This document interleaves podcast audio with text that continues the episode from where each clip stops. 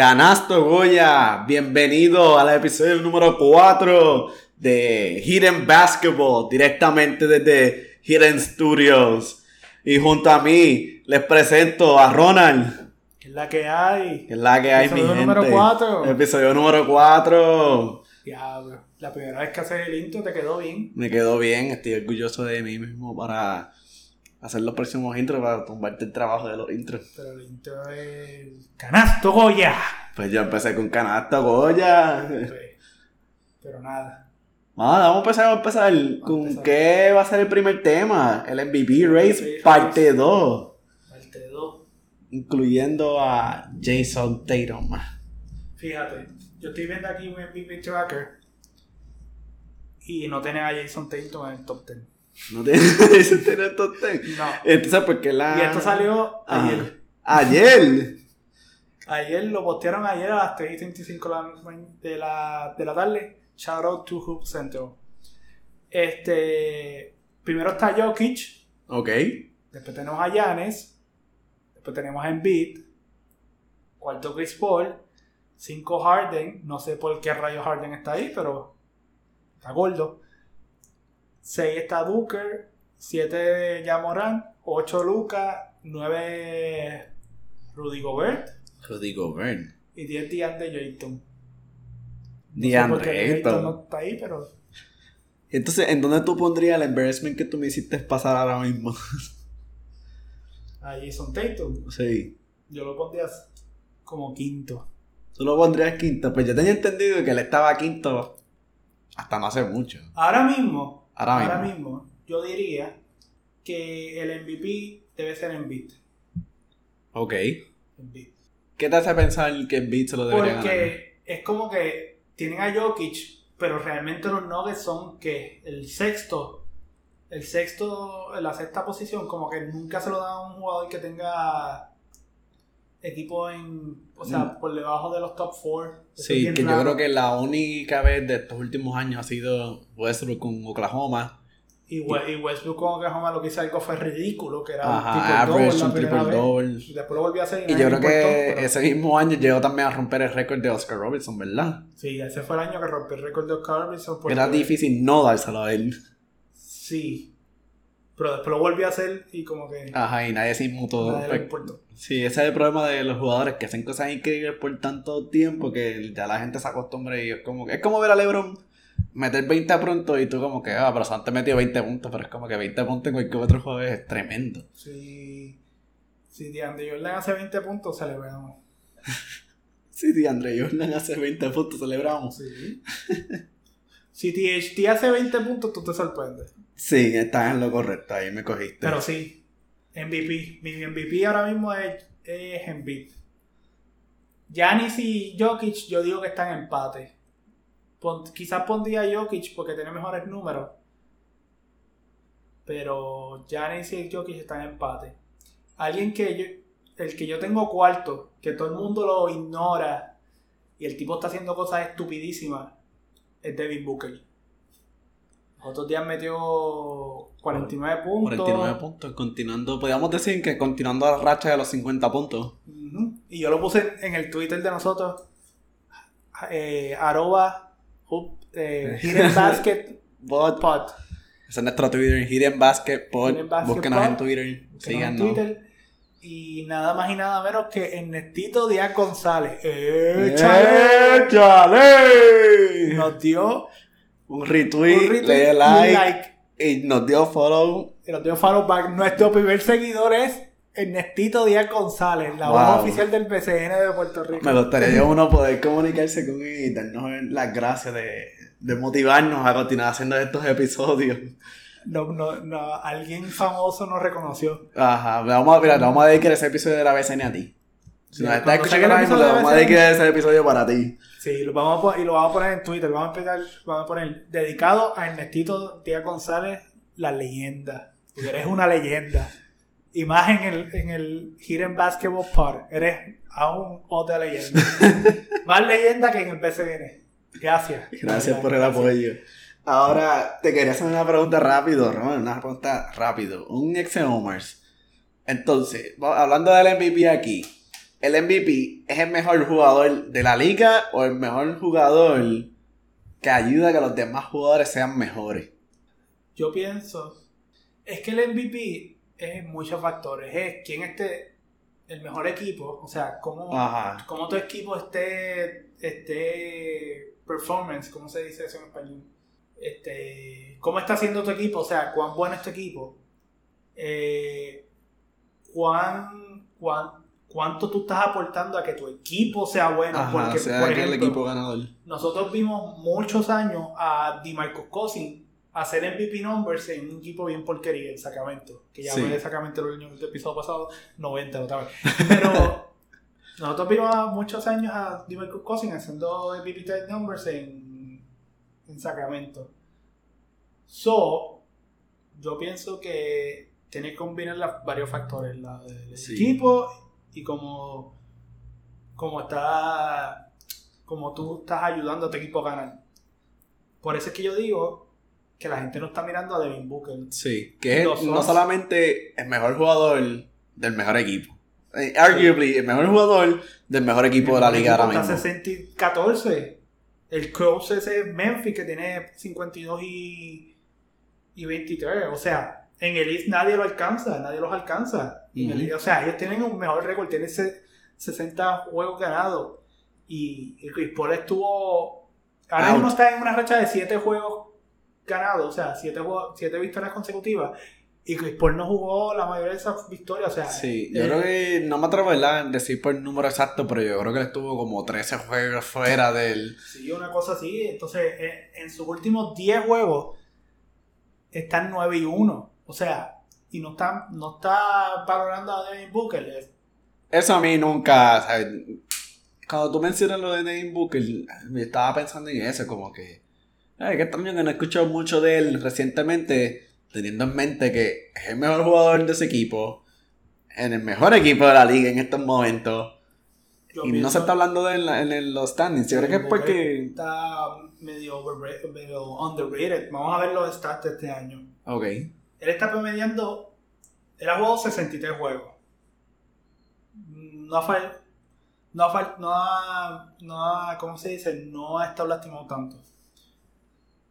Está promediando 26.3 puntos por juego. Asistencia, 5 asistencias por juego. 4 rebotes. Está tirando. El field goal está tirando 50%. Wow. Eh, y de 3, 37%, casi 38%. Vamos a redondearse a Vamos 38%. a bajar eso a 38. So, nadie, o sea, de- para mí Devin Booker siempre ha sido un jugador que la gente no le presta mucha atención. Pero yo pienso Quizá- que parte de la razón de por qué la gente me miedo que te, te haya interrumpido ahí, más había que este, quería mencionar que probablemente parte de la gran razón de por qué no se habla mucho de él es porque está en Phoenix. Vamos a ser ser, sinceros. Puede ser, pero, pero la cosa es que yo vi, acabo de leer que Devin Booker los otros días rompió el récord de el jugador, el cuarto jugador más joven con 11.000 puntos. ¿Y tú sabes cuáles son los tres jugadores que están encima de él? Sí, Jordan Kobe, Kobe, LeBron, Durant. y Durant. Pero LeBron no estaba. LeBron, No, perdón, Jordan no, LeBron era LeBron, LeBron, Kobe, Durant. Porque Jordan entró más tardecito, se me olvidó. Sí, sí, sí, me fue un viaje. Pero, pero sí, o sea, tú tienes esa compañía. Si lo piensan, eh, Kobe fue el quinto, ahora mismo creo que es el quinto mejor anotador. O el cuarto. El- yo creo que pudiera ser el cuarto. Yo creo que el cuarto. El cuarto Porque Carmelo es 3, LeBron 2 y Kareem 1. Sí, Porque Cuarto. Kobe está por encima de Michael Jordan. el cuarto mejor eh, eh, anotador del NBA. O sea, el cuarto más- puntos que tiene en la NBA. LeBron el segundo y él va a camino a ser el primero. Comienzo en el número 1. Durán, que si no se hubiera lastimado, estuviera en ese mismo camino de romper, de romper scoring titles. Y tú tienes a Booker, 11.000 puntos. O sea, si Booker sigue así, él va a. Y su, y su juego, o sea, si se sabe mantener este, después de los 30, Ajá. jugando así, Él puede romper un récord de, de- Podrá estar en top 10 en la lista de los eh, anotadores fácil, más fácil, grandes. Fácil. Y mucha gente no se la da a Booker. Y Booker ha mejorado en defensa. Cuando tiene que ser point Booker. este, Puede manejar la bola. Puede manejar la bola y pasar el balón. So. Este. debe- deberíamos considerar a Booker ahí en, en, en el MVP race y darle más valor a su, a su juego. Porque en verdad que que nadie lo ve, están jugando bien, llegan desde la burbuja jugando bien. O sea, el año pasado no, no llegaron muy lejos porque este ¿cómo es que se llama este? Chris Paul se lastimó, estaba todo chavado en el ya al final, pero pero Devin Booker es una bestia y no sé por qué tienen a Ayton ahí. Yo no Yo me tampoco, yo entiendo cómo llegaron a esa conclusión. Y Chris Paul es otro que, que aunque este año esté, está metiendo nada más 15 puntos por juego, fat, 15 puntos por juego, pero las asistencias están peposas. Sí. 10.7 asistencias por juego, eso es bueno. Eso, wow, eso es más que bien. Eso es más que bien. O sea, Promediando 10 asistencias por juego. correcto. O sea, estamos viendo a Chris Paul, que Chris Paul es... Nadie habla de Chris Paul tampoco. Y Chris Paul es- tiene una carrera similar a LeBron. Lo único que eh, Chris Paul ha tenido más, más injuries y ha tenido más da- ha tenido down years. LeBron Sí. no. LeBron como que ha sido consistente, bueno, pero Chris Paul tiene 36 años y todavía está promediando 15 puntos por juego, todavía está haciendo 10 asistencias por juego. Este, Él hace una diferencia en, en y el hace equipo. diferencia a los equipos. Hace diferencia a los equipos.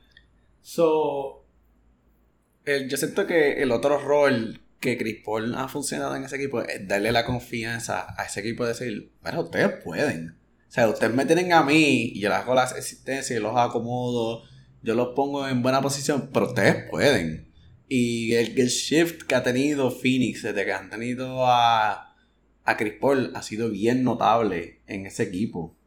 El- Sí, que ahora mismo tienen una confianza increíble y pudiéramos decir que ahora mismo es championship or bust for them. O sea, como que ellos no deberían tener expectativas menos de un campeonato.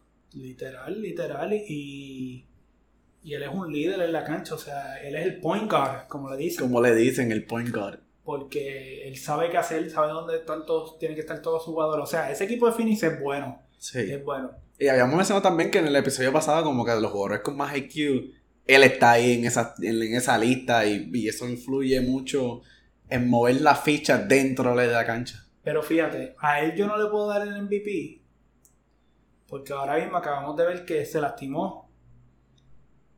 Y como quiera sería ganando. So, Sí. yo no, por eso nada más yo no le puedo dar el MVP.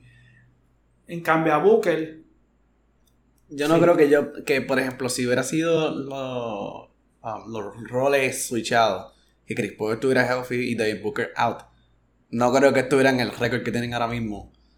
Eh, puede ser que no, puede, puede ser que no, yo no creo, porque Devin Booker lo que hace es meter puntos, mete el punto de ese equipo oficial Ajá, la Booker. ofensiva de ese equipo grandemente relies en que David Booker esté on fire. Ujú. Pero mal, te tengo un fun fact de Chris Paul. ¿Cuál es mi fun fact? ¿Cuál va a ser el fun fact de Chris Paul para mí? ¿Cuántas temporadas jugó Chris Paul en Houston? Como cinco. Dos. Dos. Dos. Y en esas dos temporadas, ninguna de las dos fue All-Star. Ninguna de las dos fue Ninguna de All-Star. las dos fue All-Star. Y el año anterior, el último año con los Clippers, tampoco fue All-Star.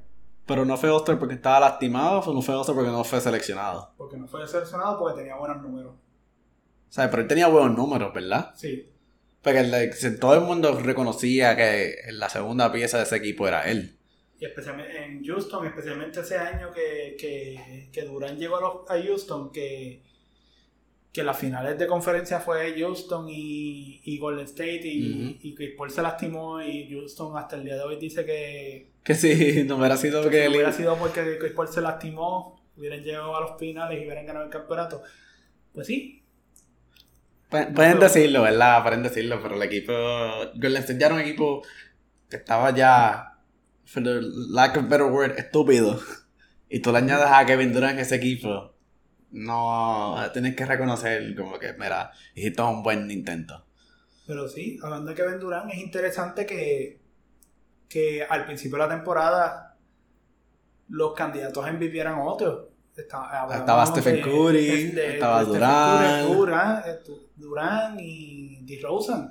DeRozan, que está... Pero lo que pasa es que yo creo que Chicago está no está tan bueno ya, o sea, no está, vamos a ver en qué posición está Chicago. Chicago está Antes de que, ¿verdad? Ahora que tú mencionas que está 5, lo otro es, como yo creo que habíamos mencionado en el episodio pasado, Chicago está struggling contra aquí, top teams, equipos que son championship contending teams. Yo creo que ellos le han ganado a un equipo, que ahora mismo yo no me acuerdo ni, ni, ni tan siquiera cuál equipo era, pero a Golden a Milwaukee, a Miami, todos esos equipos que a los Suns, ellos no han podido ganarle ese tipo de equipos. eso te deja saber que a lo mejor él, está jugando inmensamente bien, pero eso te deja saber que es un equipo de campeonato. No pudiéramos decir eso. Me, me, acuerda a Toronto, a Lebronto. Lebronto. Cuando LeBron, y, LeBron iba contra Toronto todos los años y Toronto número uno, número dos y venía LeBron y, y, los barría. Ajá, los desmantelaba, les, tiraba, le, daba vueltita la bola en la cara de Iván. Pero ¿sabes cuál es el problema de ese equipo ahora mismo? Que lo tienen Alonso Ball. Y Alonso Ball hace diferencia en ese equipo. Sí. Porque es el que... Alonso Ball es el Chris Paul de ellos. Pero a diferencia de... Yo pienso que Devin Booker es mejor que Zach Levine. Por mucho. Eso es bold. Eso es bold, pero yo pienso que Devin Booker es mejor que Zach Levine. Sí. Este, más o menos juegan igual. Quizás Zach Lavin es más atlético, pero yo pienso que Devin Booker es mejor que Zach Lavin. Y Lonzo Ball, que no esté Lonzo Ball ahí, ha hecho una diferencia bien brutal en ese equipo. Yo creo que yo estoy de acuerdo contigo en el sentido de que Devin Booker siendo mejor que Zach Lavin. Es que para mí esos jugadores que son inmensamente atléticos y siempre me los visualizo como que ahora mismo son jóvenes, pueden entrar, pueden, they can score at will.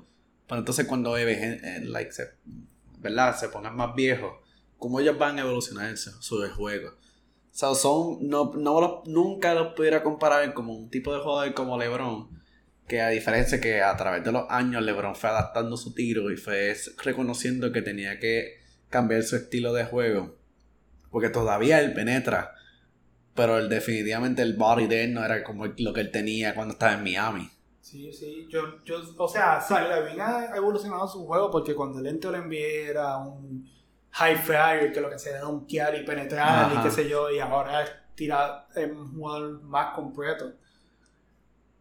Pero eso no le quita que yo pienso que Zach Levine, que... Que Devin Booker esté por encima de Zach Levine. Eh, sí, o sea, pienso que Devin Booker tiene más más skills que Zach Lavin, por decirlo así. pero también incluir también como que un brighter future que Zach Lavin. También. No sé por qué, o sea, porque yo que ellos tienen la... Vamos a buscar.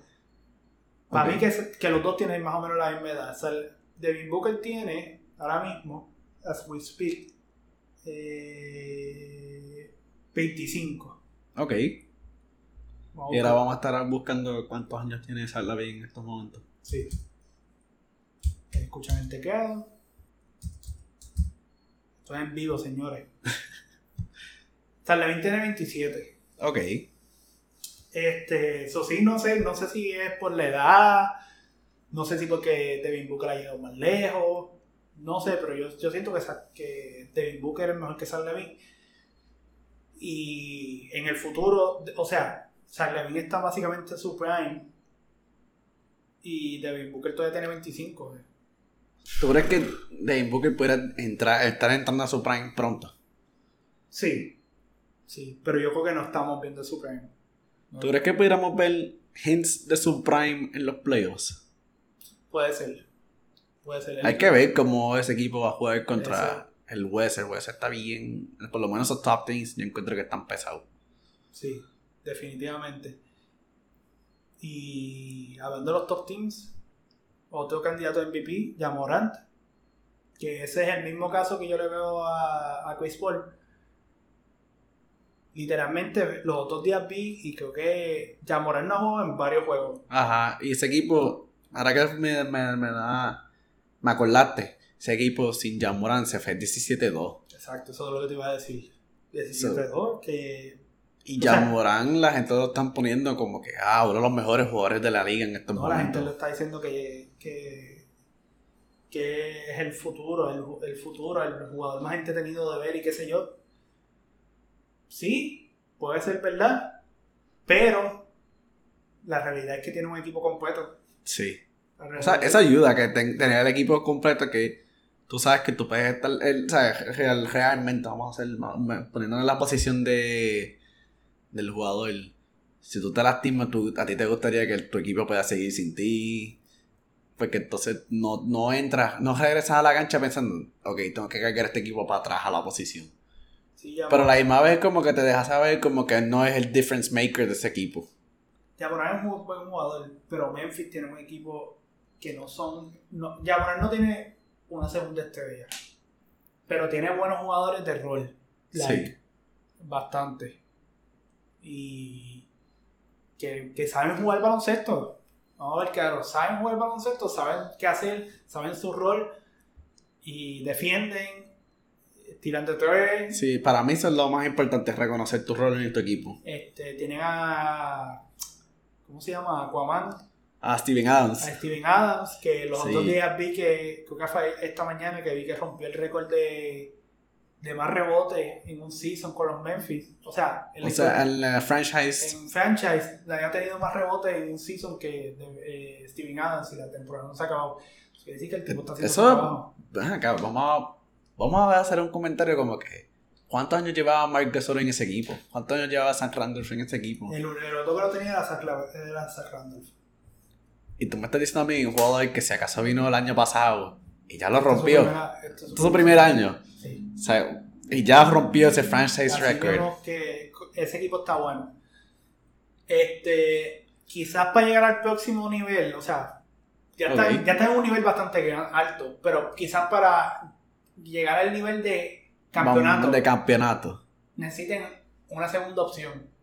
A menos que Jaren Jackson Jr. sea esa segunda opción. Que son, es otro jugador que es completo. Eso es Damon Green. Draymond Green type of player. Sí. Este. Pero no sabemos, no sabemos todavía. Vamos a ver los playoffs a ver quién, quién coge esa posición, porque yo no lo veo a ellos. Si ellos no tienen una segunda ofensiva, no los, llevo muy, no los veo muy lejos en los playoffs. Ellos tienen que tener a alguien en los playoffs que, que cuando ya Morán esté, lo estén triple Ajá. teaming, Y que coja la bola y diga, yo voy a meter. Que entonces tú tengas. Que como. Vamos a hacer este ejemplo más exagerado. O sea, como Steph Curry tiene a Clay Thompson. Tú darle a Curry, perfecto. La bola le va a llegar a Clay Thompson y él te la va a meter. O sea, tener esa segunda opción que él está en la banca y lo tienes afuera o que va a dominar el juego ahora. Porque realmente yo no siento que lo, que esto es un, tema, un buen tema para, para, para otro podcast. Ajá. Este, yo no siento que en NBA tú necesitas tres jugadores superestrellas. Yo, yo siento que son dos. Yo pienso también que con dos y buenos role players, Ajá, gana. gana. Si tienes un tercero, que sea que, que sea un jugador joven que esté creciendo con tu equipo, que no sea como que tú, como los Lakers hicieron con Westbrook, que, que cambiaron Ajá. todo el mundo por Westbrook. No todo el mundo, pero ustedes me entienden. Este, alguien que salga, como Rondo con los, con los Celtics. No, yo pienso que eso, either eso, o que pueda aceptar su rol. Porque entonces te puedo dar. La, la- yo creo que la única vez que nosotros hemos visto que una superestrella entra en un equipo que tenga super, superestrellas también y ha funcionado es Kevin Durant con Golden State. Pero le damos el ejemplo de los Nets ahora mismo. Eso no llegó a funcionar. O sea, no. ¿Cuál Nets? Los que tenían a la Harden, a Kyrie a. A Harden, a Durant. Ajá. Porque yo estaba pensando en los Nets de, de, Wi- de Ron Williams, de Joe, Joe Johnson, Paul, Paul Tú sabes más de historia que yo, definitivamente. Que también, y entonces también te puedes ir más lejos, te puedes hablar de todos los Lakers, todos los equipos de los Lakers. Que han tratado de 2012, hacer- 2012 con Dwight, Pau Gasol, Na- Nash y Kobe. Y el de, y el de 2004 con, con, Con Con con Gary Payton. Shaq y Kobe. Y estaba tratando de acordarme ahora mismo que la otra opción es que tienes un equipo como el de Miami que tiene a LeBron y a Wade. Y entonces Chris Bosh coge the, the smaller role. Igual que Cleveland también, que era Love. Kyrie y LeBron. Entonces Kevin Love toma el smaller role. Pero definitivamente yo pienso que el Big Two, los dos jugadores buenos, es lo que tú necesitas y por eso es que Jamoran pienso que necesita un, Un, sec- un un second- second voice Ajá. que a lo mejor está en el equipo. ¿Quién sabe? A lo mejor es... ¿Verdad? A lo mejor está en el es equipo. Bane, a lo mejor es Jaren Jackson Jr. Yo, Bane pudiera hacerlo, lo que pasa es que tiene que, igual que habíamos comentado con Lamau, tiene que madurar. Y... Todo depende de si ellos pueden querer, quererlo ahora, un win now moment, o esperar a que Bane se eleve a ese Y ellos nivel. tienen un rookie también que, que, que consiguieron de- del cambio ese de, de New Orleans. Ok. So, quién sabe, quién sabe. Y creo que él está jugando, lo tienen en la rotación. So, Nada, hablando de equipos buenos, y me da un poquito de gracia, vamos a hablar de Miami Heat parte 2. Podemos decir que han tenido más peleas que wins en estos últimos juegos, en lo cual, en, lo- en el último quarter, ellos tienen una delantera de easily 20 puntos, give or take, y lo pierden en el cuarto quarter. ¿Qué tú crees que está... O sea, ¿qué cambió para ese equipo que estaban yendo inmensamente bien? Habías hablado súper positivo de ese equipo, que tú dijiste, diablo. O sea, el- Sí, ahora mismo ellos tienen que estar ahí para finales con Milwaukee. Sí, y ahora mismo tú los ves y tú dices, espérate, ¿qué pasa aquí? yo no sé qué pasó aquí. Este, busqué- acabo de buscar los stats. En el último juego, Jimmy Butler metió 7 puntos en 25 minutos. Wow, eso puede haber sido cualquier otro jugador, nos han dado la barrida de su vida. Literal. Él está promediando este año 21 puntos. Metió, 20 metió 7. No sé. Yo No no, sé qué está yo no sé, ¿verdad? Yo no sé qué le está sucediendo en la mente ahora mismo por, a Jimmy Butler, que él está desenfocado, pensando en otras cosas, porque me da gracia que en estos últimos juegos, yo creo que no me atrevo a decir si el season completo, pero estaba promediando un 9.3 del triple. ¿Sabes? La gente... Entonces nosotros nos, empezábamos a reír en el episodio de los Lakers de que Westbrook, tú, lo ves en el triple y tú te dan ganas de llorar porque tú sabes que probablemente te va a construir una casa ahí mismo. Entonces tienes un jugador que literalmente está construyendo casas en la cancha. Con esos, esos tiros de triple que está haciendo de 9.3%. Es una desgracia para un jugador de ese tipo de calibre que es Jimmy Butler. Entonces ahora mismo yo lo veo, en mi opinión, desenfocado en su juego, como que él está teniendo problemas con sus teammates, con su Sí, coaching. eso te iba a decir que, pe- que peleó con. Que peleó con Spolstra y peleó con Haslem. Ajá. Que como que si tú peleas con Haslem y con Spolstra, tú te estás metiendo con, con las fundaciones de los, de los Miami. Ajá, yo Eh. pienso que eso es súper inmensamente problemático y yo espero que hayan resolvido eso.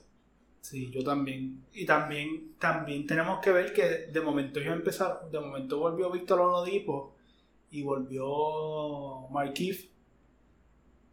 Y como que desde ahí como que la química hace daño. Pero es que yo no lo puedo echar, ¿verdad? Pues no me. el- vamos a ponernos los tipos de un momento. Yo no lo puedo echar a ellos como que ellos son la razón. No, pero yo en- eh, cuando hablamos de, lo- de los Celtics, yo te dije que la, la química de ellos cambió totalmente después del cambio. Ajá.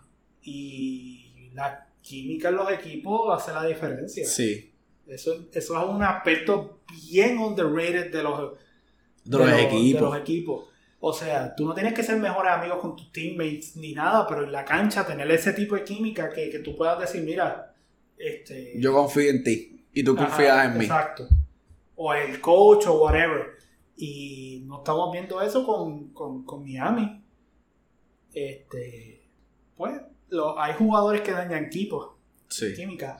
Que, que por varios años se estuvo diciendo que Jimmy Butler era un locker room este, toxic, pues, pues no usar otra palabra que lo pensaba usar, pero no lo quiero usar en estos momentos.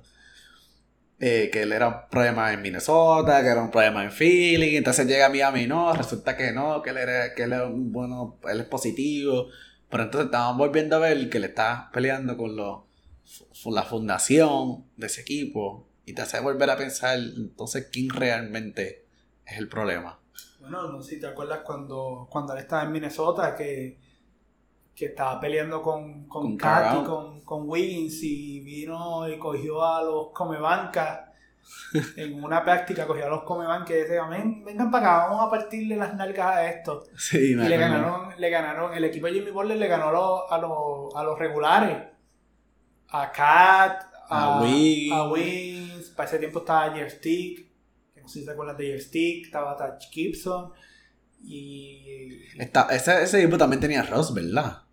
Yo Sí. creo que venía de la banca, tal, porque ese era el equipo que era de los Timberwolves, que le decían. Sí, que estaba ahí. Estaba creo que también Jamal Cafford. Y Lurden estaba ahí también. Ajá. Eh, ese era un experimento bien interesante. Este, ahora ese es mi, ese es los Knicks, pero es otra historia. Este, pero sí, yo veo ahí que falta la química, no sé, Kyle Lowry normalmente es un buen blocker room presence, so, no creo que sea Kyle Lowry, yo pienso que es Jimmy Butler y se saltó, entonces tenía a PJ Tucker, PJ Tucker también un buen locker room presence, Ajá. so, no sé, parece que Jimmy Butler está dando, está, está teniendo problemas. A lo mejor está tan, como que no está enfocado en su, en ganar ahora mismo y su equipo are calling him out. Entonces, si if you're, you're being called out, pues obviamente se te molesta. Y todo depende de cómo tú manejes esa situación después. Como que, oh, mira, ahora mí estoy desenfocado, pero estoy, estoy interesado en ganar como quiera. Sí, Y hablando de, de esto, vamos a hablar un poquito de los players y vamos a hablar de los más puntos de los players. Pero antes que vayamos a eso, Ajá. ¿sabes quién está número uno en el East ahora mismo? Número uno en el East, como equipo o como persona, como Como jugador. equipo, como equipo. Ok. Yo pensaba, había un tiempo que había sido Miami, ya no es Miami, había sido Filadelfia, y tú me has dicho más temprano, no es Filadelfia ya. Ya no es Filadelfia. ¿Quién Hoy es? tenemos un nuevo número uno en el East. Nada más y nada menos que los Boston Celtics. Están Los número Boston uno en el, en, el, en el East. Que yo dije hace, llevo diciendo hace varios episodios que ese equipo promete. Este, yo odio a los Boston Celtics, pero este Jason Tatum está jugando bien. Y tiene 19 años. Todavía tiene 19 años. Está, está su quinto año con 19 Pero años, está creciendo. Estábamos hablando ahora de, de la química de, de Miami. Boston tiene buena química ahora mismo. Están making things work. Y vamos a ver qué pasa de aquí a, a final de la temporada. Que Un, un saben. note por aquí. Ya yo sé la contestación. Devin Booker o Jason Tatum. Yo sé tu contestación. Pero quería tirarlo como quiera, porque yo siento que esos dos prometen. prometen. Pero lo personal me gusta más Devin Booker. Aja, yo, sab- yo sabía que te iba a decir a mí Devin Booker. No sé por qué. Yo siento que me gusta más ver a jugar, ver jugar a Devin Booker que a Jason Tatum. Pero, si Jason Tatum tuviera otro uniforme, Es que como quiera, como, Como quiera. qui- yo creo que como quiera, porque yo, yo realmente, por ejemplo, a mí me gusta mucho Jalen Brown, Ok, porque Jalen Brown es un jugador que es, es defensivo y ofensivo, sí, es verdad. de los dos lados. Pero Jason Tatum no, o sea, a mi punto es que no es porque sea Boston lo voy a odiar. Pero Jason Tatum nunca me ha llamado la atención su juego, cómo él juega. No es que sea mal jugador, es cómo él juega que no me gusta. Como que algo de su juego no te convence. algo de su juego no me gusta. Pero no quita que sea una futura estrella o ya es una estrella del NBA. Pero prefiero a Devin Booker. Ok. ¿Y tú quién, quién prefieres? ya que te lo ya que me lo preguntaste. Exacto. Yo, yo creo que como quiera. I appreciate Jason Tatum. Eh, tengo que ver más de él. Eh, definitivamente tengo que ver más de él. Tengo que hacerle más seguimiento. Creo que como quiera que Devin Booker. Porque es que Devin Booker me da como que flashbacks a ciertos jugadores. A ciertos shooting guards del pasado. Que a mí me gustan ver. Y siento que como que él es como que, como que la nueva versión de lo que tal veíamos antes. Obvio. Él se como, como, sí, como, un tal número 24 del equipo de los Lakers. Número Mm. o- que también había sido número 8. Como Kobe Bryant, tiene un aspecto bien similar a Kobe Bryant, definitivamente. Yo pienso que definitivamente No, no, no, no digan eso, pero a él no le gusta que digan eso, es verdad, pero siempre se hacen las comparaciones. Esa es parte de- del deporte. Pero, pero sí, vamos para el tema que tú ibas a ver, que te interrumpí. de, de hablar de los, los más puntos de los playoffs. Los más puntos de los playoffs. Ajá. Este. Eso tiene que ser LeBron. ¿Qué es LeBron? Número uno con 7, 7600, Eh. creo que 30 puntos. Yo había mencionado- no había O mencionado, pero sea, habíamos ahora mismo LeBron es el más puntos que tiene en los en playoffs. los playoffs y en, y en. O sea, playoffs y. Eh, si juntamos playoffs y regular season, es el que jugador que más puntos tiene. Este. Después tenemos a Jordan. Que eso era de esperarse. En verdad, esta lista. Esta lista es de esperarse. Es como que. LeBron número 1, Jordan 2, Karim 3, Kobe 4, Shaquille 5. Diablo, el 6 te va a sorprender. ¿Qué crees que es el 6? Si no es Carmelo, número, pues, no sé quién. Carmelo 7. Carmelo es 7. ¿Y quién pudiera ser 6? Alguien que no pensamos como un scorer de playoff, pero metió sus 5.172 puntos.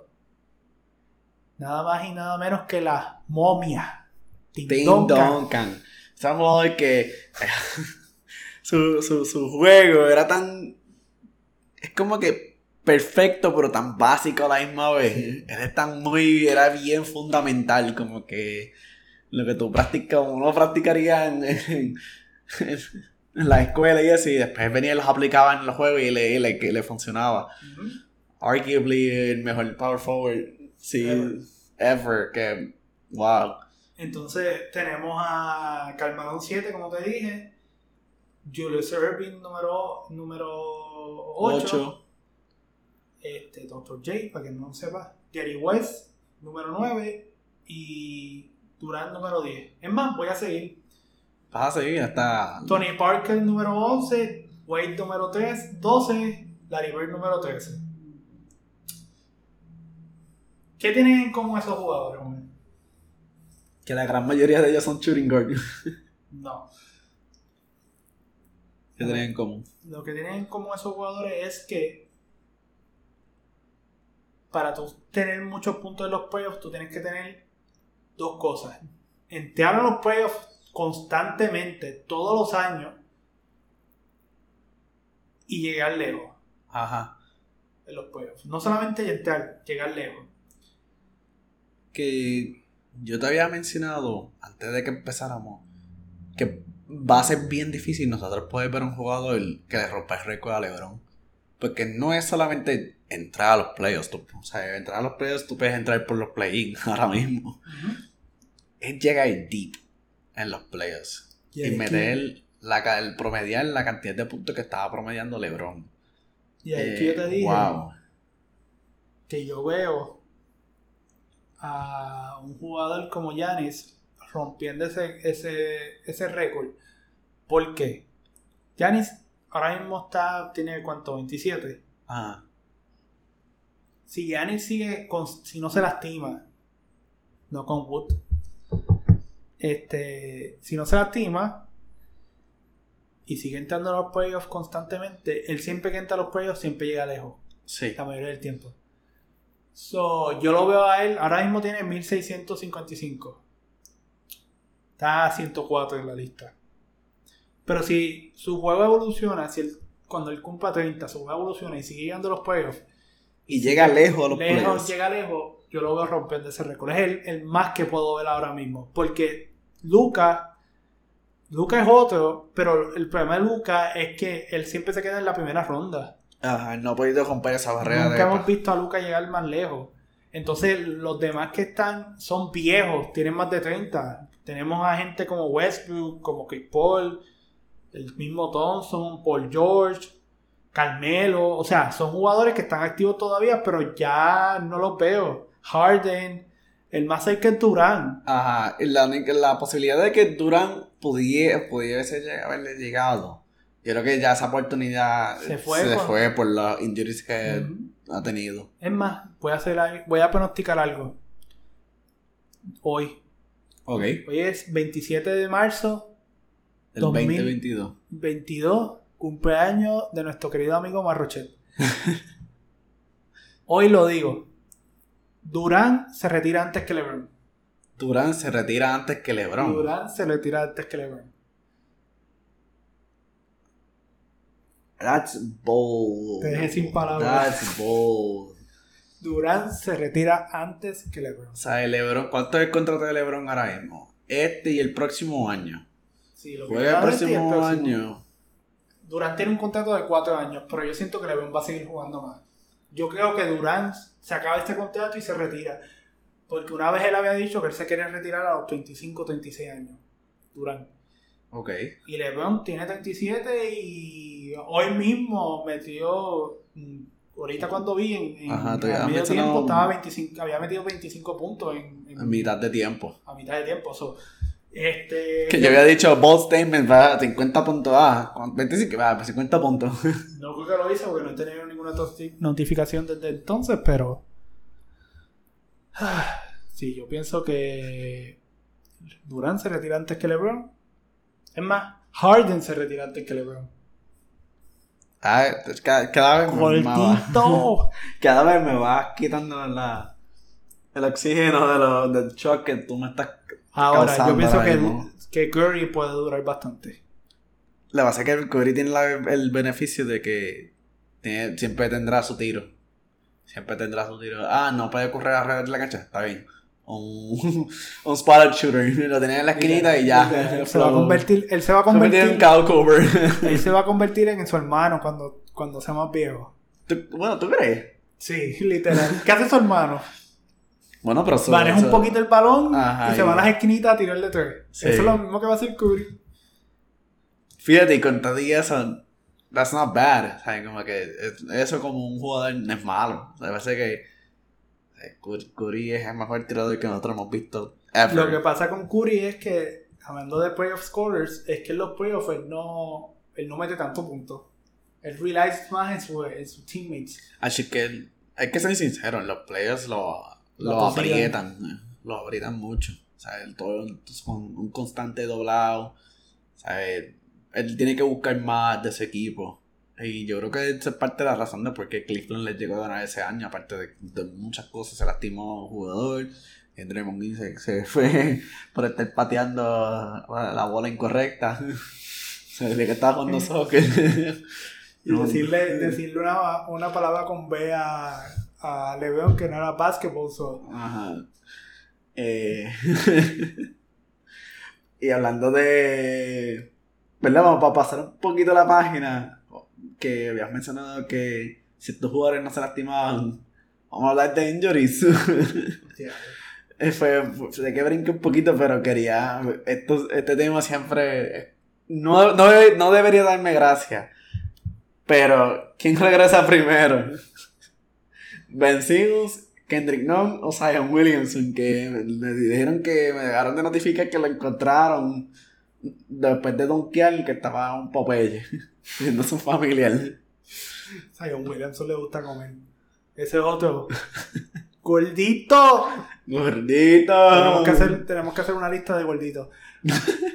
Pero contestando a tu pregunta, yo siempre dije que Ben Simmons, pero yo creo que Ben Simmons. Es que Kendrick Nunn, ¿qué rayo tiene Kendrick Nunn? Kendrick que Kendrick tiene la, la, tiene un bruise, un, Un bone bruise, habían un en la, comentado. en la rodilla hace un año. O sea, entonces, Zion Williamson no quiere jugar en, en los Pelicans, no quiere jugar en New Orleans. so, él está buscando las excusas para no jugar en New Orleans. Y estaba gordito. Pero fíjate, cuando yo lo vi en el video de, de Instagram que subió que estaba donkeando, fíjate, se veía mejor forma de lo que yo anticipaba. Pero tiene que, tiene que estar en mejor forma. Tiene que estar en mejor forma. For, as a basketball player, para. Bueno, mi gente, no estamos fat pero as a basketball player, tú tener toda esa cantidad de peso, sea músculo, sea de, de, de gordito, eso te hace daño en el, en el cuerpo. No, si tú quieres ser gordo en vida real, o sea, fue- tú no eres atleta, pues, whatever. Cool, Cuídate de vamos a su hacerlo salud. Cuida tu salud siempre y cuando Pero si tú eres un jugador de baloncesto y estás overweight, estás fuera de forma. eh, tienes que tener cuidado. Tienes que tener cuidado porque es que uno se puede lastimar. O sea, estaba en buena forma en college y se le explotó la tenis. Imagínate tú estar fuera de forma y se te explotó la tenis. Tienes un injury que se te, te- te rompe el hamstring, se te rompe el ACL, se te rompe el Achilles. Eso es inmensamente a- difícil uno puede recuperarse de eso. Te pasa como a. ¿Cómo es que se llama este jugador? A Paul George, que se, que se dobló el pie por estar donkeando y qué sé yo. So, esos freak injuries le puede pasar a él. Él es un can- buen candidato para freak injury, un freak Ujú. injury así. Y por eso es que los jugadores se tienen que cuidar mucho. Y por eso tiene que rebajar. Pero es un poquito controversial que tú. ¡Yeah, rayo! ¿Qué? Hey, breaking news. Breaking news. Los Lakers tenían un 20 point lead. Ay, no. No, no, no me cuentes eso. Tenían. Tenían. Acaban de perder 116 a 108 contra los Pelicans. si vieron la cara Omar, está. Sí. lagrimando un poco aquí, mi gente. LeBron metió 39 puntos. No sé qué pasó. Después veríamos. Después vemos los, los highlights y, y los videos en las redes sociales de probablemente Westbrook fallando un triple. que estoy construyendo una casa. Mira, mira, Westbrook, ya en Fortnite no se puede construir. Exacto. Después ya quitaron el building. Tienes que. Tenés que mejorar, tenés que jugar más calmado. Y viene falta que al final del día no sea ni culpa de él. Sí, Pero no, viene- no, no nos desviemos con, con las tristezas de los Lakers aquí.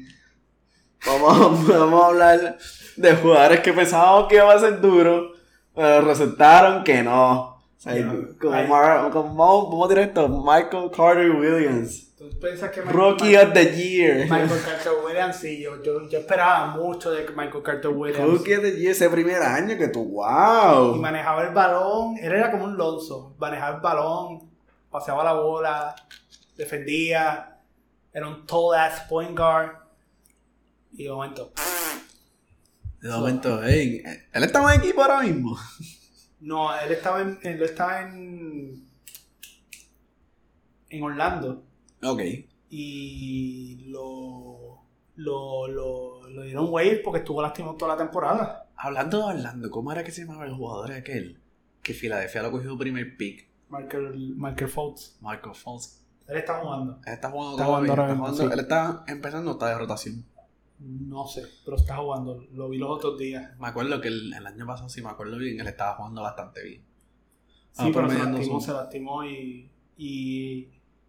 Y don. A don. ¿Cómo que se llama? Jonathan Isaac. Ok. Out for the year. Pero Jonathan Isaac es uno que yo siempre que he creído. Todavía tiene tiempo porque todavía está joven. Pero yo siempre he creído que se va a hacer una bestia en la NBA si está saludable, pero siempre está lastimado. Sí. Ese es Si uno él que, logra tener un año. Ese es uno que yo lo pondría ahí. Ese está a punto de estar en esa lista. Si no, Ajá. si no, si no se mejora. Pero ese es uno. El otro, es- el otro que yo estaba pensando es. El centro de Filadelfia también. Ya, ya, ya. ¿Cómo es? Yali Okafor es que se llama. Ah, Yali Jair Okafor. Oh. Yali Okafor era. Wow. Tenía esperanza, pero. Cuando lo veíamos en colegial, que terminó siendo el primer pick, que. Wow, ese de verdad que. Ese fue el año que este, los Lakers llegaron a conseguir a Ingram, ¿verdad? No, ese No. año yo considero a. A D'Angelo. Ok, sí. a D'Angelo Russell, que fue el segundo. Que fue lo mejor que hicieron porque Sí. ya. Yo estaba molesto que, que nacieran allá. Pero. D'Angelo es el mejor jugador al día de hoy. So, fue lo mejor que hicieron. No se quedaron con él, pero. este, otro yo estaba Otra pensando- controversia para otro podcast. Otro yo estaba pensando, que si no me equivoco, es de ese mismo año, es Mario Hezonja. ¿Te acuerdas de Mario Hezonja? Me suena. Él era un, un jugador de, de Barcelona. Ok. Y cuando entró la NBA lo comparaba mucho con Kobe. Y lo desafió Orlando y yo no sé qué pasó. Tanto No, así que no. yo ni me acuerdo quién era él como Sí, jugador. pero era, era tremendo jugador. Otro que me viene a la mente, y este jugador a mí me encantaba, yo quería que los Lakers lo desafiaran, es Dante Exum. Ya, che. Dante Exum, yo, yo era fiel fanático de Dante Exum. Yo quería que, yo cuando, él, el mismo que, que MCW, que Michael Carter Williams, point guard alto, pasa la bola, defendía, no defendía tanto como, como, como Michael Carter Williams, pero tiraba. Era un jugador, era un jugador completo. Pero ese, ese otro que los injuries lo cogieron y lo destrozaron, le destrozaron la carrera. Ahora mismo está, creo que en, en- en Europa. Ok. Que yo creo que él estuvo un año en, en Utah, creo que era, si me acuerdo bien. En Utah. Este.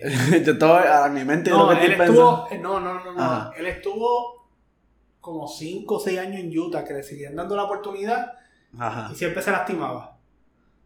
Siempre se lastimaba. Yo lo que tengo en mi mente ahora mismo.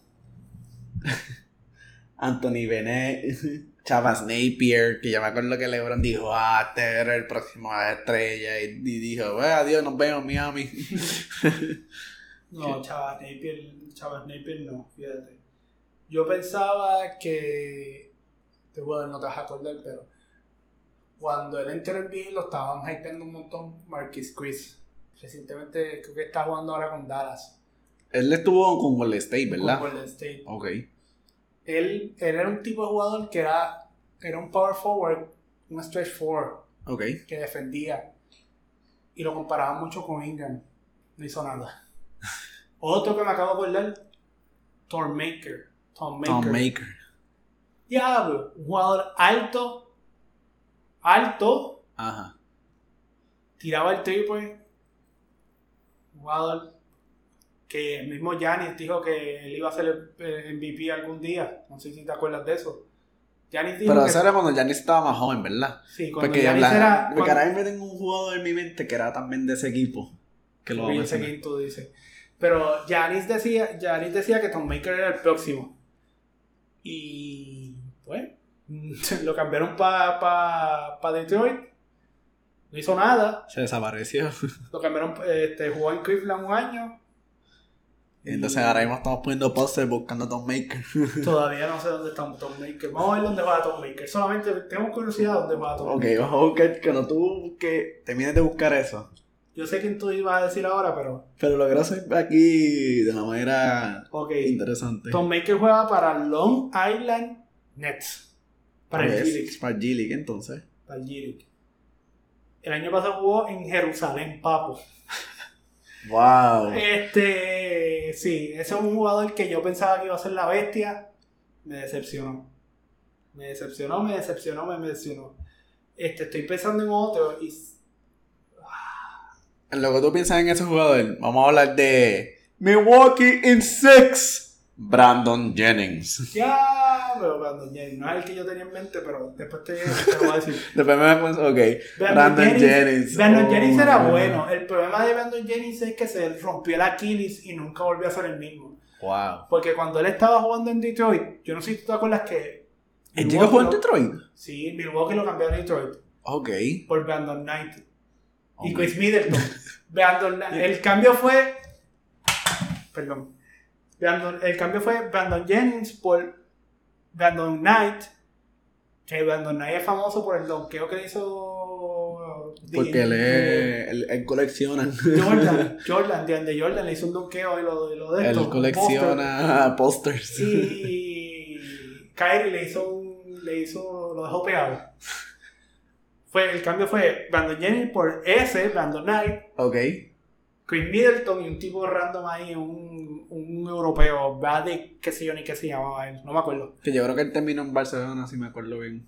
¿Quién sabe? Pero Brandon Jennings era bueno, lo que pasa es que cuando llegó a Detroit jugó- estaba jugando brutal y se rompió la Aquiles y después lo cambiaron, Detroit lo cambió para Orlando por Tobias Harris, no sé si te acuerdas de eso. Wow. A mí siempre se me pasa que todavía se está engordando primero y después en Detroit. Ajá, Tobias Harris empezó su carrera en, en, en, En en Orlando. Orlando y lo cambiaron para Detroit por Brandon Jennings y por Ilyasova. Que todo el mundo se quedó, pero ¿por qué? Si, Brandon- si Tobias Harris es un jugador joven y, y estos dos son unos viejos que están aquí sin contrato. Orlando, no sé qué hiciste. este, pero hablando de Tobias, Tobias es un jugador que a mí siempre me gustaba. A mí Tobias me Harris. gustaba. Tobias Harris era un jugador que a mí me gustaba. Pero no ha sido completamente una decepción. No, no. Bueno, como que no ha llegado a la expectativa que él. Yo me acuerdo que no- cuando pasó el trade de Detroit hacia Philly, que tú me dijiste, ah, Tobias Harris, un buen tirador, que le encaja perfecto en Filadelfia. No, él, él no fue de Detroit, estuvo en los Clippers. Los Clippers fue. De los que de Detroit a- a Clippers y de Clippers a Philly. Ah, ah, en Detroit lo, ah, Blake- eh, los Clippers cambiaron a Blake Griffin por, por un package que incluía a Tobias. Ajá. que tú me has hecho el comentario, ah, era un buen tirador, es tremendo. Y yo siento que como que él tiene su noche que, wow, tremendo jugador, metió 30 puntos. Entonces la gran mayoría de la noche no, no se escucha mucho, no se escucha, no, no hizo mucho. Pero a mí siempre me gustó Tobias y siempre me gustó. Y no sé, quizás el contrato, es que él, también necesita un equipo que, que, lo use bien, qué sé yo, pero... Sí, yo siento que Philly no era la, el lugar indicado para él, igual que cuando habían firmado, no habían conseguido, no sé si habían firmado o conseguido a, a Art Holford que desde un principio yo dije, yo no sé cómo ellos van a encajar a ese jugador en ese equipo, porque no hace sentido, la única razón que la gente rumoraba que lo habían conseguido era para tener un Giannis Stopper, pero para que tú necesitabas un Giannis Stopper si tenés a Embiid en tu equipo. Sí, te voy a decir el, te voy a decir el jugador que yo pensaba que te ibas a mencionar. Ok. Te va a sonar. Veas for the pass. You ready? I'm ready. Jabari Parker. Ey. Wow. Parker, yo pensaba que Jabari Parker iba a ser el próximo Carmelo. Diablo, a ser wow. Jabari, Jabari Parker en Milwaukee. Porque no sé si te acuerdas, él estaba en Milwaukee. Él era como que el second man de. Ajá, Milwaukee lo desafió a él para que Giannis jugara eh, small forward y, y, y Jabari power forward. Ah, yo pensaba que era con, con Brandon Jennings que yo. No, no, no. no. Ok, él era, él era la pieza complementing de Giannis. Eso, así fue que lo desafiaron. Ok. Porque lo desafiaron el año después de Giannis. Este. Y yo pensaba que, legit, yo pensaba que, que Jabari Parker iba a ser el próximo Carmelo. Y está bien, hacía su punto. Viene, se rompe el ACL. Ok. Está fuera un año. Vuelve. Se rompe otro ACL. No sé si es el mismo. No me acuerdo si es el mismo. Ajá, como que se da más rodillas. Ajá. Después Milwaukee dice, no te queremos más. Nos vemos. Y firma con Chicago. En Chicago fue un desastre. Metía sus puntos, pero en un juego dijo, una vez dijo como que, ah, yo estoy aquí para meter puntos, no para jugar defensa. yo me acuerdo de eso. Este... Pues lo cambiaron. lo cambiaron por Potter, otro Potter a, a Washington. Washington le dijo una temporada en Washington, o sea, la mitad de la temporada en Washington, para que sepan, él firmó un año de un contrato de 20 millones por un año en Chicago. Oh my god. Y no duró el año después de esos comentarios estúpidos. Este lo cambiaron para Washington. En Washington fue como que este I guess. Whatever. Y de ahí, yo creo que firmó en Atlanta o en Sacramento. Atlanta lo cambió a Sacramento. El último equipo que creo que jugó fue en Boston y... Ah, empezó a tener un arco iris de... Sí, se convirtió en un arco iris, pero yo creía que, que Jabari Parker iba a ser el próximo, próxima buena estrella. Otro que te iba a decir, que yo no sé si te acuerdas, Noah Bonley. Diablo. Noah Bonley. Yo pensaba que Noah Bonley la gente lo comparaba con Chris Bosh. Su juego era con Chris Bosh. Yo pensaba que iba a ser, similar a Chris Bosh. Yo pensaba que iba a ser como Chris Bosh light. Ajá. Como que no tan bueno como Chris Bosh, como Chris Bosh, perdón. Pero como que podía hacer su trabajo. Out of the NBA. No se sabe nada de, de Nueva Orleans ya. Ajá, o sea, yo, a mí se me pasó por completo ese jugador de su existencia. Wow, qué interesante. De estos jugadores que nosotros, nosotros sabíamos de ellos o sea, tenemos el conocimiento de ellos y de vuelta como que dejan de ser relevantes y se nos van de la mente. Otro. Que yo pensaba que este tipo iba a ser una, un duro, que yo me acuerdo que yo tenía tu K13 y lo dafiaba todos los años. tu K12, no era tu K12. Anyways, no, tu K13. Eh, Nerlens Noel. Oh. Yo pensaba que Nerlens Noel iba a ser la bestia. Ese fue el, jugador que fue a reemplazar a Okafor, ¿verdad? No. No. Primero es que Philly tiene un revuelo ahí. Sí, Primero Philly. Philly process. 2013 draftió a Noel, o Nerlens Noel. Después lo cambió por. Digo, después el año después draftaron a Embiid. Y el año después draftaron a Okafor. O sea, bueno, ya estuvieron un tiempo que cogieron a Michael Phelps y cogieron a Ben Simmons y, que, y seguían cogiendo jugadores que jugaban las mismas posiciones. Trust the process, I guess. Lo que pasa es que Trust the process se tardó más de 5 años. Literal. Este, pero sí, yo pensaba que ese. eh, eh, Nerlens Noel. Yo pensaba yo creo que Nerlens estuvo jugando decente en Oklahoma. O sea, no era ajá, difference maker, y pero hacía eso. en, en los Knicks jugó decente. Este año estaba jugando. Este, otro jugador que yo pensaba que iba a ser la bestia. Es más, yo quería que los, los Lakers lo draftearan para ese tiempo. Josh Jackson. Josh Jackson. ¿Cuál fue? Ese es el que terminó en Sacramento. Ahora está en Sacramento, sí. Que yo me acuerdo que él le, le- le hizo este pointing finger guns a la, a la, a, a la fanáticos. Si me acuerdo bien, y le dijeron, no, tú no puedes hacer eso. Sí, pero él era, él era, yo pensaba que iba a ser un jugador completo, un jugador que jugara defensa y ofensiva. Sí. Por allá manejar el balón. Pero yo siento poquito, que el issue de él era que se desenfocó en su carrera y empezó a hacer lo que era. O sea, Para ese- yo, para ese tiempo, imagínate, para ese tiempo yo, los Lakers estaban fijándose en Lonzo. Sí, es que era como Destin, como que yo siento que era tanta presión, no, o sea, como que si no lo cogían, como que iban a displease a la fanática y él no querían hacer eso. Pero yo, yo deep down quería que dafieran a, a, a Josh Jackson. No lo hicieron, fue para lo mejor. Yo, yo, yo quería, Alonso. yo quería Alonso. O sea, Alonso era, era lo que lo- en a way, lo que los Lakers tu- hubieran podido beneficiar. O sea, como que era un jugador que te pasa, que en cuestión de asistencia y manejar la bola, estaba ahí. Y su tiro, pues, un- tiene un tiro extraño, pero las las echaba en college. Y obviamente en la NBA es más difícil porque es un faster pacing, pero yo dice, si tú dejas a ese hombre solo, te la va a meter. Que tomó tiempo en lo que él fue developing su tiro, que comparado con, esos primeros años en los Lakers, comparado ahora que en Chicago, que en Chicago yo, yo creo que hasta llegó hasta casi 40%. So, yo creo que en, a way, ¿sabes? Yo no sabía de Tatum, pero como que eso hubiera sido like second best option in hindsight. Yo creo que no creo que yo creo que estaba más dead set en, en tener conseguir Alonso que a, a no, Josh ah, Jackson. Lonzo, o sea, no me quejo de Alonso, pero yo pensé en ese momento. Yo sabía que iba a draftear a Alonso, pero yo quería a Josh Jackson. Ok. Pero eso es un jugador que, que yo te diría que, que yo pensaba que era, era bueno, era bueno. No. Su carrera se fue a la porra. Sí, todo, todo por, ¿verdad? La diferencia que hace como que en desafocarse de la carrera y como que tú, tú vas a hacer cosas que no deberías estar haciendo y tú perder tu carrera por eso.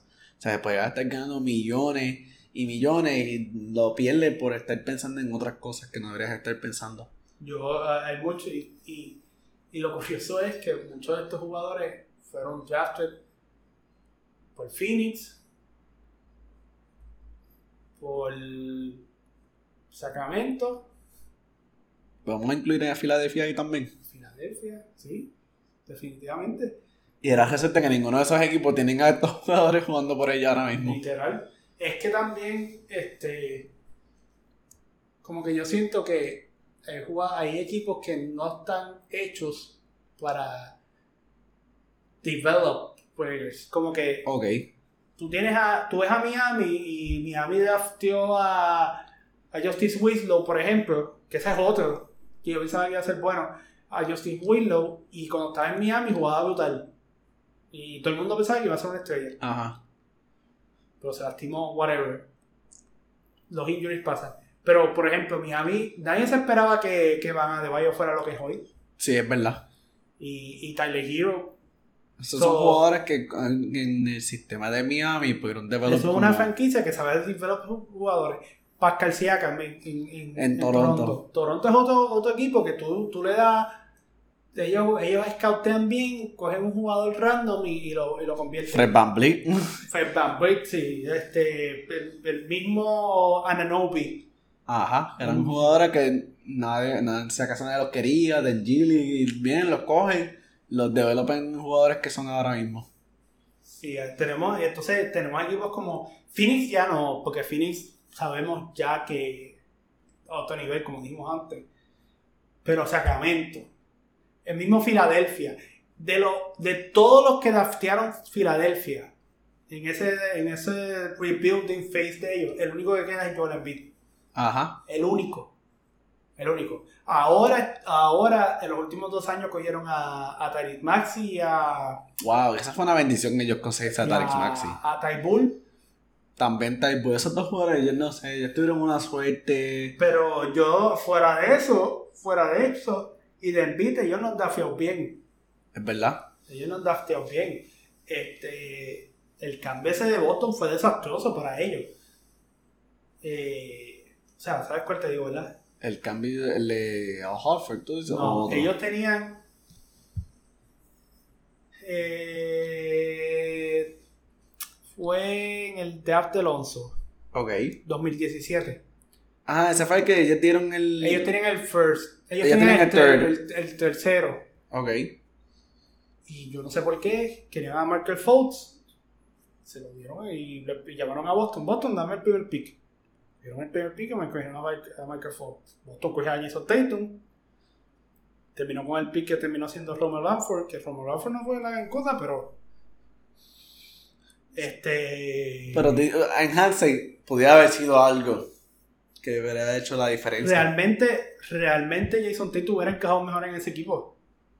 Back then, right now. Tú dices que back then, si Philly hubiera cogido a Jason, hubiera Sí. encajado mejor. Sí, porque Jason Tatum era otro que era como Jabari Parker. Yo pensaba que iba a ser el Carmelo, no pensaba que iba a ser lo que iba a hacer hoy. O sea, Ok. lo que es hoy en día.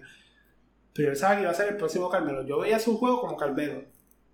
Fíjate, pero ahora pensándolo bien, yo diría que sí. Como que tú pones a Tyron en ese equipo y hace sentido. O sea, back con, then, con, con Embiid. Y pueden haber developado algo bien bonito ahí. back then ellos tenían. Ellos tenían a Simmons. No me acuerdo quién jugaba la 2. Tenían a Covington, tenían a. a Saric. Y Embiid. O sea, Para ese año tenían a George Richardson. No, no, porque ellos consiguieron a George Richardson después de Jimmy Butler. Ok. Este tenía, ellos tenían en ese, en ese momento a a Okafor y a, y a, a- Y a a- al otro, a Ah, Noel. ah, no, los dos en Philly. Sí, este decidieron, no, vamos a coger a a, a Marker Fultz y pues, Pues, pues, es que ah, antes de que él le diera los jeeps, como le dicen, que es que se le olvida jugar el baloncesto, que vienen los monsters y le roban los poderes. I guess he was the clear, como que favorite number one de ese año.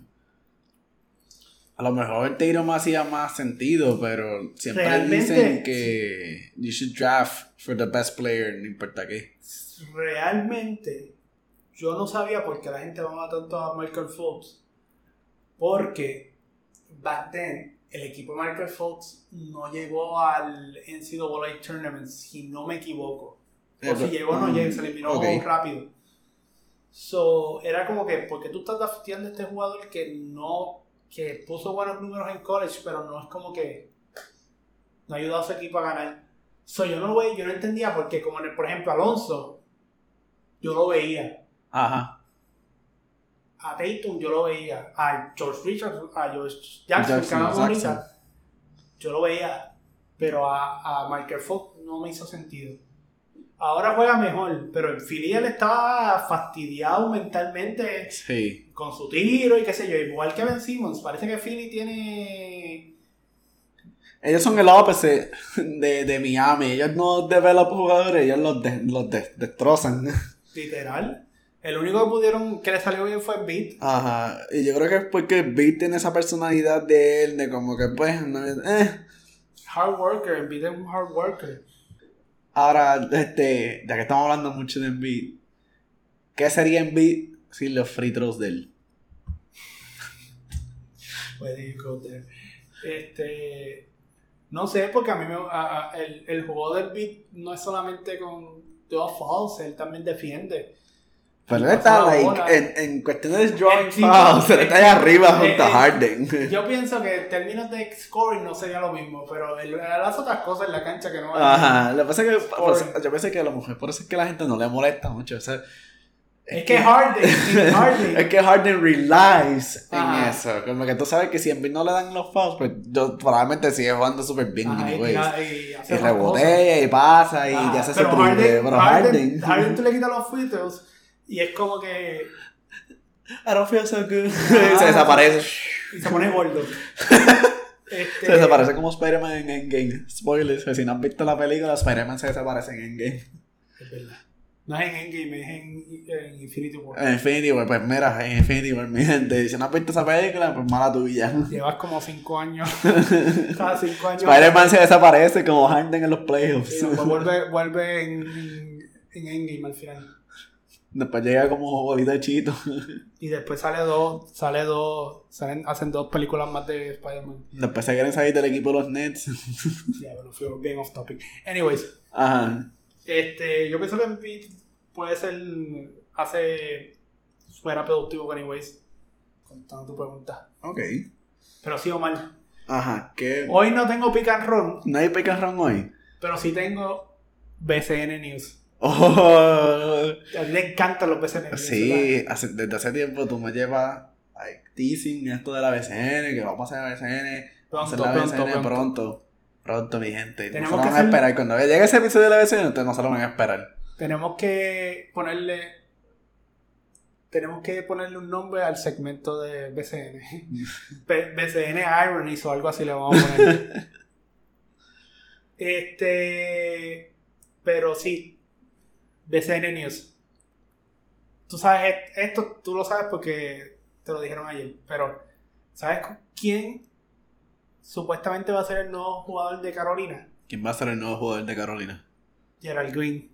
Ah, vamos a ver. Pero ¿sabes qué? Ajá.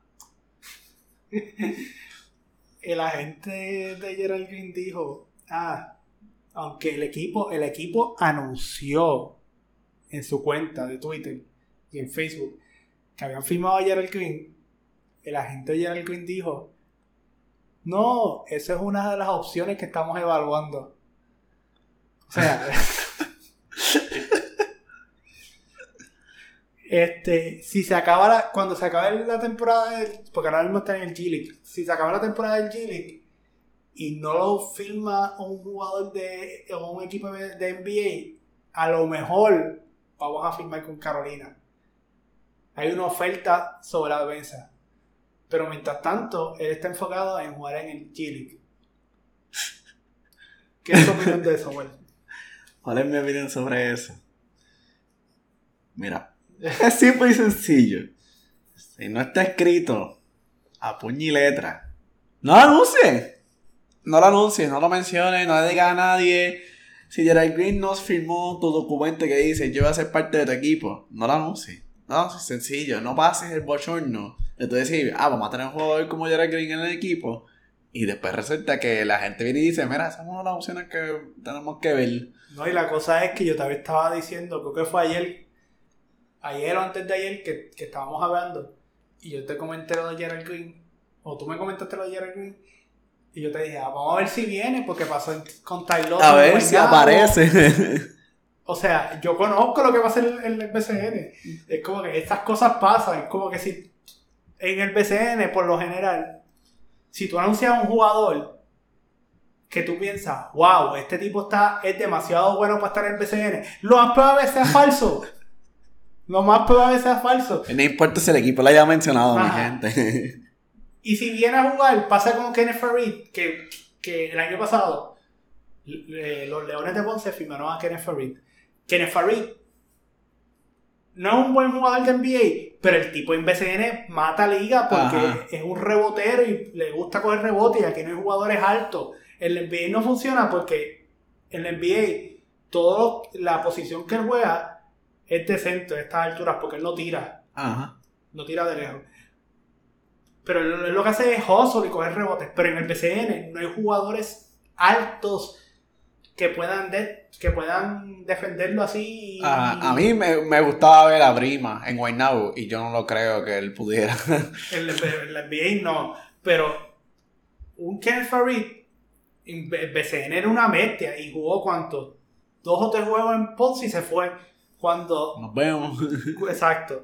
Cuando un refuerzo de BCN es demasiado bueno para el BCN, lo más probable no es que ven, no va a venir. No metan embuste. Sean honestos con su fanaticada. Eso es el problema que tiene el BCN. No son honestos, nadie es honesto. Nadie. Ni, ni ninguno de los equipos, ninguno de los, de los, de la gerencia, nadie es honesto en el BCN. Y si me están escuchando, esa es mi opinión. Saludo a los muchachos de 12 Magníficos. Que yo sé que también le meten dura a esto. Pero. Eh, nosotros logramos eh, conseguir como no nos invitan a los- a los equipos. Sí, los fuera no nos inviten, pero pues nosotros estamos aspiring, aspiring a, a NBA, no a BCN. BCN vamos a ver, pero como que.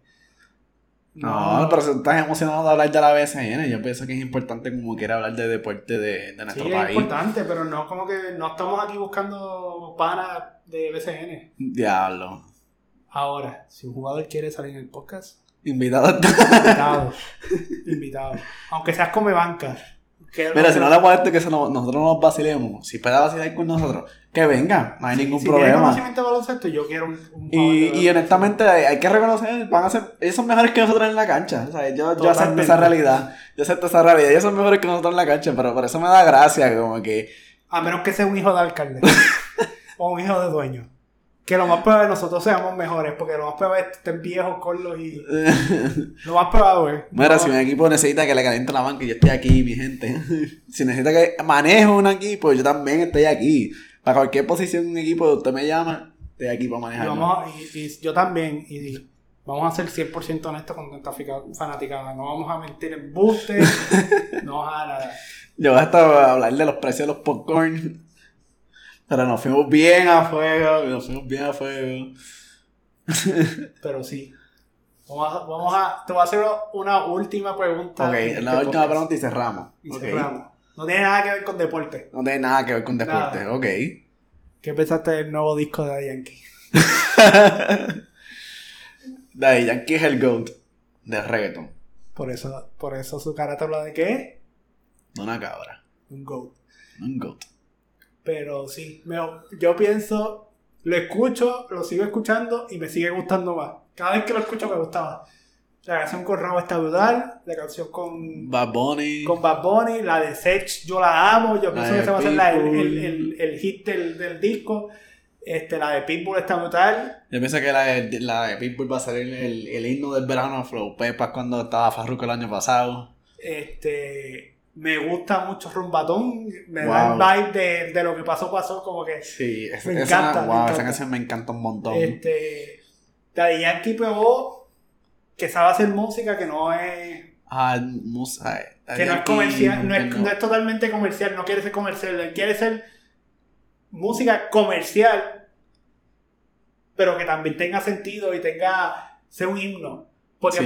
por, él sacó Poemas, sacó el Pony, sacó Sube el volumen. Wow. Como que esas canciones eran para radio, pero Sí. no iban a ser himnos. Este disco tiene potencial de tener varios himnos. Ok, así Vale. de confiado. Yo pienso que me gusta, me gusta el disco, no lo puedo negar, me gusta el disco. O sea, yo pienso que a través del tiempo lo voy a empezar a coger hasta más cariño todavía.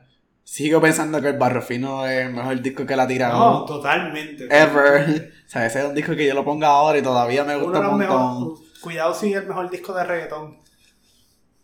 Es verdad. Cuidado, cuidado. Hay varios, hay varios. Hay pero- varios discos, hay pero, muchos, pero muchos discos. Barrio Fino es todavía. Es que Barrio Fino es, es timeless. Como, como el disco de J. Cortez, es, es just timeless. Es un disco que tú lo puedes poner en cualquier momento en tu vida y va a haber una canción que it just resonates contigo. Wow, ese disco todavía está tanto. Lo, Sí, Antes la escuchaba en un CD player, ahora la escucho en Spotify. Eso está pasando con, con los discos de, de Bad Bunny. Pero, pero Daddy Yankee, el disco de Daddy Yankee puede ser un barrio fino. No, no, no va a ser tan fuerte como barrio fino, pero puede estar en ese, por ahí. Puede estar ahí. Por ahí. Va puede hacer esa, ese impacto en el mundo que, que hizo Barrio Fino. Deja que la gente se lo siga escuchando. Sí, es que Y- sie- siempre se toma un poquito en lo que la gente va escuchando las canciones y va decidiendo cuál es la canción del verano, cuál es la canción del, del momento y probablemente estaremos escuchando este disco hasta finales del año fácil. Single- y él no sacó como un single como tal, él sacó como que varias canciones. So, no hay ningún single que promocione el álbum como tal, como hacen, como ha pasado anteriormente. Sí. So, vamos a ver qué pasa. ¿Y del music coming soon? No, no, no, no creo, quizás uno que otro episodio, pero Nunca, nunca, nunca nos vamos a cerrar las puertas a diferentes oportunidades y a diferentes Eh, experimentos, nunca sí. sabe. de, de, de- Podemos dedicarle un episodio a simplemente música a y música, a, a política. De Controversial. política, pero. Controversial. Es controversial, pero me gustaría hacer un episodio de política. Un episodio de. de qué sé yo, de videojuegos. De videojuegos sería bueno, Bueno, de sí. otros deportes. Yo no sé mucho de fútbol, pero sé de soccer, por ejemplo. Aunque ahora hay soccer moderno, wow. Que Cuando venga el, el clásico mundial el año que viene, podemos hacer un clásico. esto es un año de pelota. mundial. Ah, esto es un año Cuando de venga el mundial. Podemos hacer un episodio, un quickie. Ajá, un side, un side quickie podcast, episode. un quickie podcast de, de como Del le dicen los muchachos de 12 Magníficos, otra vez, saludos a ellos. Este, un quickie podcast de- del mundial de soccer, ¿por qué no? Ah, ¿verdad? ¿Por qué no? O sea, si nosotros íbamos a hablar de Tom Brady, ¿por qué no, verdad? Sí, nosotros Nunca- no nunca- mucho de fútbol, ¿verdad? Nunca. eres el GOAT. Exacto. Nunca nos cerraremos las puertas, pero ahora vamos a concluir. Sí. Gracias por escucharnos, mi gente. Espero que les haya gustado. Acuérdense de nuestro, nuestro- Nuestras redes nuestras sociales. redes sociales que nos En estamos- Twitter, at Hidden Basket Pod, P-O-D. En Instagram, Hidden Basketball Pod. Síganos, mi gente, síganos. Síganos, estamos Poco a poco iremos de- a poner más cosas ahí. Poco. Un saludito a todos nuestros seguidores y todos los que nos están escuchando todos. los- Sé que hay gente que nos está escuchando fielmente toda la semana, todo epi- todo- cada episodio que, que sacamos. so, Saludito a esas personas. Es más, voy a aprovechar a este momento. Un saludo a Andrés, que nunca ido de crucero. mi, compañero aquí, Robert, no conoce a Andrés, pero un buen No. amigo que yo me lo vacilo, que yo le dije, mira, este yo lo quiero como de crucero. Y él, pues yo nunca he ido de crucero. Pues mira, un saludo que nunca has ido de crucero. Espero que pronto te puedas ¿No un escucha? crucero. ¿Él no Pero escucha? Él no escucha. Eh, tenemos, tenemos seguidores ya. So, poco a poco, poco a poco. Vamos a seguir haciendo esto y ver qué pasa. Un Exacto. hobby por ahora. Un hobby, un buen hobby. Pero nada, mi gente, nos vemos. Hasta la próxima. Vemos. Buenas noches, buenos días, whatever.